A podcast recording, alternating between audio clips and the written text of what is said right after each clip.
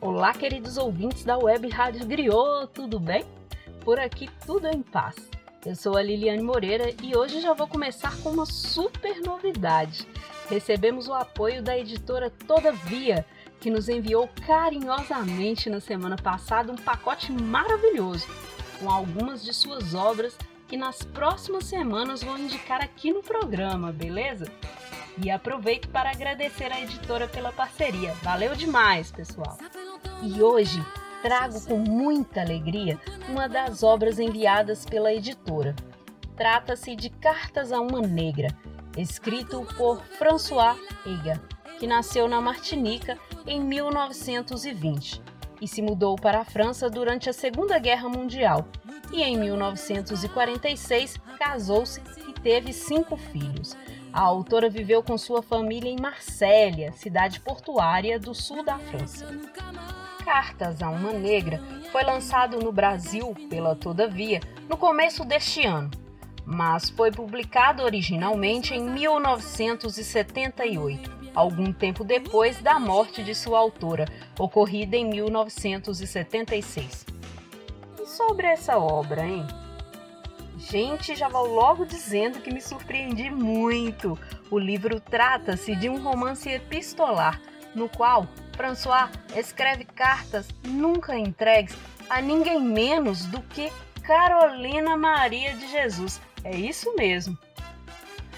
Tudo começa quando é um dia qualquer de 1962, quando ao tomar um ônibus para ir ao trabalho, François Ega lê, como de costume, a revista Paris Match e se depara com uma reportagem que trata da vida e obra da escritora negra brasileira. E a partir de então fica encantada e percebe Carolina como uma irmã. Encontra pontos em comum entre as duas e decide agir como ela, iniciando então a escrita de um livro sobre seu dia a dia, suas lutas e suas percepções sobre o mundo enquanto mulher negra. François trabalhava como faxineira e costureira apesar de possuir ensino médio e também um curso técnico, sua formação não foi suficiente para que conquistasse outros caminhos profissionais em terras francesas, sendo este um fato até mencionado na obra. Em uma passagem, ela conta sobre uma tentativa de buscar emprego como datilógrafa, a partir de um anúncio visto no jornal. Ao chegar ao local da entrevista, foi convencida pela diretora do escritório de que a vaga já havia sido preenchida, enquanto olhava em tom de reprovação, o que poderia ter sido por causa de sua cor.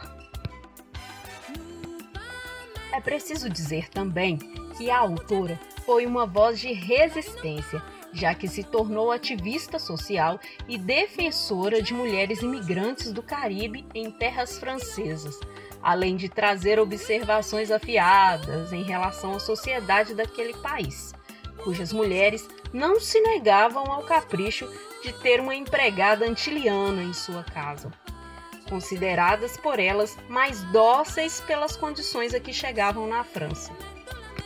A escrita de François Ega é tão inquietante quanto a de Carolina. Em seus escritos, encontramos alguns pontos em comum entre as duas autoras negras, sendo um deles sua forma de transitar, sempre com uma presença marcante, a forma de trabalhar duro, o fato de saberem quem são e, portanto, não abaixarem a cabeça, doa a quem doer.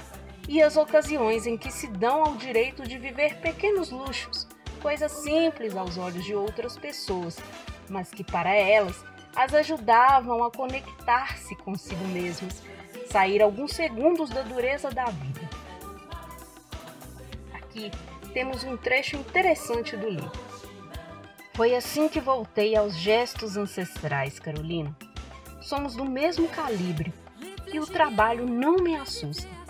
Para me animar, na ida para o serviço, me dou o luxo de comprar um café. Custa somente 40 centavos. Para ganhar 40 centavos, preciso dar duro por 12 minutos. Em 12 minutos, lavo um monte de louça.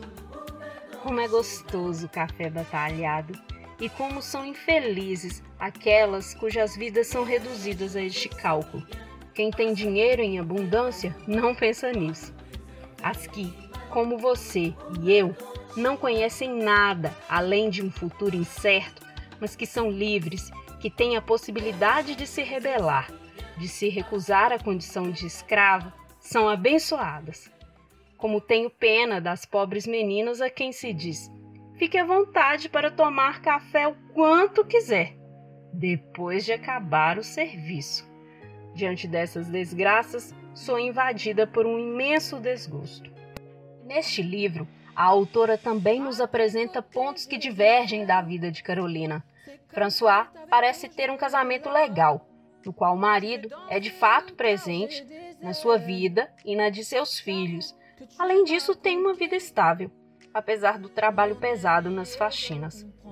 Consegue dar educação e uma vida digna aos filhos. Se mostra grata, apesar de tudo. Fala inclusive da comida, que em sua casa é farta, e pede que sua família coma à vontade, algo que observa com gosto, enquanto se lembra das casas de algumas de suas patroas, em que o ato de se alimentar é condenado, devido às sacrificantes dietas a que precisam se submeter para terem um corpo livre de gordurinhas. Para Ega, as dietas são cruéis, pois ao fim não trazem o resultado desejado pelas patroas, que parecem felizes por caberem em roupas novas, com o corpo magro, mas que na verdade aparentam estarem com uma saúde bastante frágil devido à pouca alimentação. Em resumo, por que ler Cartas a uma Negra? Porque trata-se de uma obra peculiar, que dialoga muito com os escritos da brasileira Carolina Maria de Jesus, da qual já falamos no Afrolivros. E a forma como este diálogo se constrói, através de cartas diárias jamais entregues à escritora brasileira, através de registros cotidianos de parte da vida de uma mulher negra antiliana, que nos ensina sobre a sensibilidade sabedoria e fortaleza diante das asperezas do preconceito que a atingiam duplamente, enquanto mulher negra e imigrante.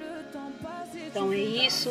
Leiam Cartas a uma Negra de François Ega, lançado este ano pela Todavia, a quem gostaria mais uma vez de agradecer pelos títulos maravilhosos que nos enviaram. E para vocês ouvintes, gratidão pela escuta. Caminhos abertos e até a próxima semana. Ah, perdeu algumas de nossas dicas literárias? Não se desespere mais. Nos ouça no Spotify da Web Rádio Griot. Afrolivros é a potência negra na literatura, aqui na Web Rádio Griot.